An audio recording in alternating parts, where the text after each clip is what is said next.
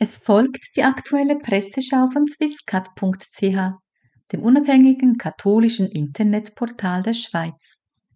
Die Schwerpunkte der vergangenen Woche stellt Ihnen vor Rosmarie Scherr von der Redaktion swisscat.ch.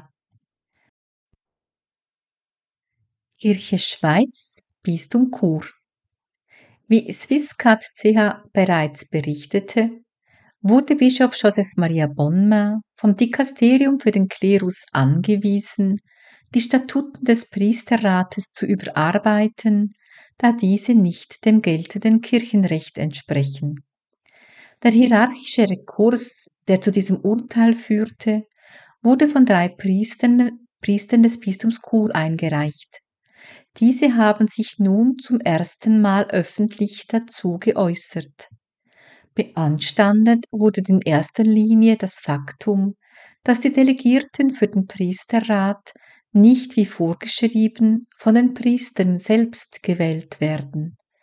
Konkret werden die Mitglieder des Priesterrates auch von den Laien mitgewählt, obwohl diese einen eigenen Rat haben. Die drei Priester hatten sich schriftlich an Bischof Bonme gewandt, der jedoch keine Gesprächsbereitschaft signalisierte, worauf sie sich mit dem hierarchischen Rekurs an den Vatikan wandten. Die drei Priester halten in ihrer Stellungnahme fest, dass Bischof Bonma den Priesterrat erst wieder einberufen kann, wenn dieser korrekt zusammengesetzt ist. Damit nicht genug. Der 2021 berufene Priesterrat hat in den vergangenen zwei Jahren an mehreren für das Bistum bedeutsamen Entscheidungen mitgewirkt. Die Mitwirkung an diesen Entscheidungen erweist sich nun im Lichte der Gutheißung des hierarchischen Rekurses als nichtig. Betroffen davon sind unter anderem das Pastoralkonzept und Pastoralplanung für ein Bistum der Zukunft, der Verhaltenskodex und die Handreichung für eine synodale Kirche. Hintergrundbericht Ausbildung für den kirchlichen Dienst. Wer in der Kirche als Priester oder als Seelsorger arbeiten möchte, braucht in der Regel ein fünfjähriges Vollstudium der Theologie mit 300 Credit Points. Die schweizerischen Diözesen die, die Deutschschweizer Diözesen bieten ein zweijähriges sogenanntes bischöfliches Studienprogramm an, das keine Matura, aber allgemeine Berufserfahrung voraussetzt. Dieses umfasst nur gerade 120 Credit Points. In der Praxis wird nicht zwischen diesen beiden Ausbildungen unterschieden.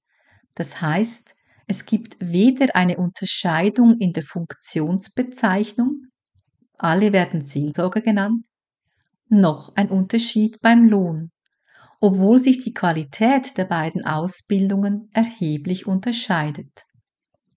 In den aktuellen Diskussionen wird immer wieder deutlich, dass Seelsorger oft nicht über grundlegende Inhalte der Glaubenslehre und Liturgie Bescheid wissen. Es wäre deshalb angesichts der schwindenden Glaubenskenntnisse umso wichtiger, dass zukünftige Seelsorger eine qualitativ gute und umfassende Ausbildung erhalten. In der Deutschschweiz geht es aber in eine andere Richtung. Die Deutschschweizerische Ordinarienkonferenz plant einen dualen Studiengang, der Praxis und Theorie in der Ausbildung mehr verschränken will. Kommentar die Studie zur sexualisierten Gewalt in der evangelischen Kirche in Deutschland stellt auch die reformierte Kirche in der Schweiz vor die Frage, wie sie mit der Missbrauchsthematik umgehen soll. Der Vorschlag von Rita Famos, der obersten Protestantin der Schweiz, diese Thematik landesweit nach einheitlichen Kriterien aufzuarbeiten, stieß auf heftige Kritik aus den eigenen Reihen. Das reformierte Nachrichtenportal ref.ch warf Rita Famos vor, sie habe mit dieser Idee die hiesigen Landeskirchen vor vollendete Tatsachen gestellt. Letzteren bliebe nun nichts anderes mehr übrig, als sich hinter die Forderung einer Studie zum sexuellen Missbrauch in ihren Reihen zu stellen. Damit würden die für die reformierte Kirche charakteristische, föderalistische, basisdemokratische und dezentrale Organisationsform umgangen. Diese Aussage ist bekannt, da der Expertenbericht der Studie in Deutschland ausgerechnet deren föderal-dezentrale Struktur als wesentlichen Faktor für die Verzögerung und Verschleppung bei der Aufarbeitung ausgemacht hatte. Im Verlaufe des dreijährigen Forschungsprojektes seien relevante Personalakten von den Landeskirchen absichtlich zurückbehalten oder gar vernichtet worden. Die reformierte Kirche in der Schweiz könnte aus diesen gravierenden Fehlern lernen und durch die landesweite Aufarbeitung der eigenen Missbrauchsgeschichte nach einheitlichen Kriterien nur gewinnen. Dabei muss man von liebgewordenen Vorstellungen Abschied nehmen, zum Beispiel von der Selbsttäuschung, dass es in einer hier hierarchiefreien Kirche der Geschwisterlichkeit so etwas wie ein strukturelles Machtgefälle und damit Machtmissbrauch per Definitionem gar nicht geben könne. Weltkirche Sri Lanka Islamistische Selbstmordattentäter verübten am Ostersonntag, dem 21. April 2019 in Colombo Angriffe auf drei Kirchen und drei Luxushotels. Dabei kamen 279 Menschen ums Leben und zahlreiche wurden verletzt. Bei den meisten Opfern handelte es sich um Katholikinnen und Katholiken, die an den Ostermessen teilnahmen. Jetzt strebt die katholische Kirche in Sri Lanka mit einer Petition die Heiligsprechung der katholischen Opfer als Märtyrer des Glaubens an. Die Kirche fordert seit langem eine unparteiische internationale Untersuchung der Hintergründe und Drahtzieher der Anschläge. In Sri Lanka hält sich hartnäckig die Vermutung, dass die damalige Regierung aus machttaktischen Gründen bei den Anschlägen eine Rolle spielte. Der damalige Präsident hatte zugegeben, dass der indische Geheimdienst die Sicherheitsbehörden Sri Lankas vor einem bevorstehenden Terroranschlag gewarnt hat. Die Petition soll am fünften Jahrestag des tödlichen Terrors eingereicht werden. Hintergrund. Der 6. Februar ist der internationale Tag gegen weibliche Genitalverstümmelung.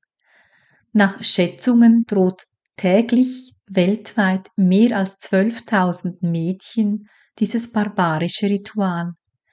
Es ist inzwischen in fast allen Ländern per Gesetz verboten, wird aber trotzdem vielerorts weiterhin praktiziert. Denn in vielen Regionen ist die Genitalverstümmelung immer noch eine Voraussetzung für eine traditionelle Eheschließung.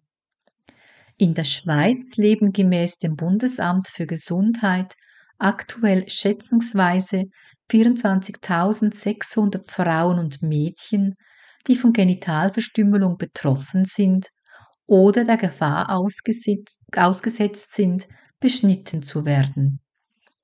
Die Schweiz hatte per, Juli, per 1. Juli 2012 eine spezifische Strafnorm in Kraft gesetzt, um wirksam weibliche Genitalverstümmelungen bekämpfen zu können aber aus Angst, sich dabei den Vorwurf der kulturellen Diskriminierung einzuhandeln, scheuen viele vor einer Anzeige zurück, insbesondere auch Angehörige des Gesundheitspersonals. Zur wirksamen Bekämpfung bedarf es einer sachkundigen Information und Sensibilisierung der Bevölkerung. Aus kirchlicher Sicht wäre der Schweizerische Katholische Frauenbund für diese Aufklärungsaufgabe prädestiniert. Diese beschränkt sich jedoch auf die Beobachtung der Umsetzung der UNO-Frauenrechtskonvention in der Schweiz. Die Gesundheitsdirektion des Kantons Zürich hingegen hat am 6. Februar eine Anlaufstelle für betroffene Frauen und für Fachpersonen eröffnet. Hintergrundbericht Nordirland Michelle O'Neill ist neue First Minister in Nordirland. Damit steht zum ersten Mal eine Katholikin und irische Patriotin an der Spitze der Regierung. Als Kind erlebte Michelle O'Neill den Nordirland-Konflikt hautnah mit. Ihr Vater war Aktivist der weithin als Terrororganisation eingestuften IRA und saß dafür im Gefängnis. Später suchte er den friedlichen politischen Weg der irischen Wiedervereinigung. Diese Erfahrungen haben die Politikerin geprägt. Sie gehört der katholisch geprägten Partei Sinn Fein, an, die sich bis heute für ein geeintes Irland einsetzt. Die 47-Jährige ist sich im Klaren darüber, dass die Verbitterung zwischen Protestanten und Katholiken über den damaligen Bürgerkrieg nach wie vor groß ist und sie die Vergangenheit nicht ändern kann. Doch, so die Politikerin, wir müssen alle nach vorne schauen. Zwar leben in Nordirland laut der letzten Zählung erstmals mehr Katholiken als Protestanten, aber eine Mehrheit für die Vereinigung mit Irland liegt Umfragen zu folgen in weiter Ferne. Demgegenüber sind in Irland offenbar die meisten dafür, inklusive die maßgeblichen Regierungskreise in Dublin.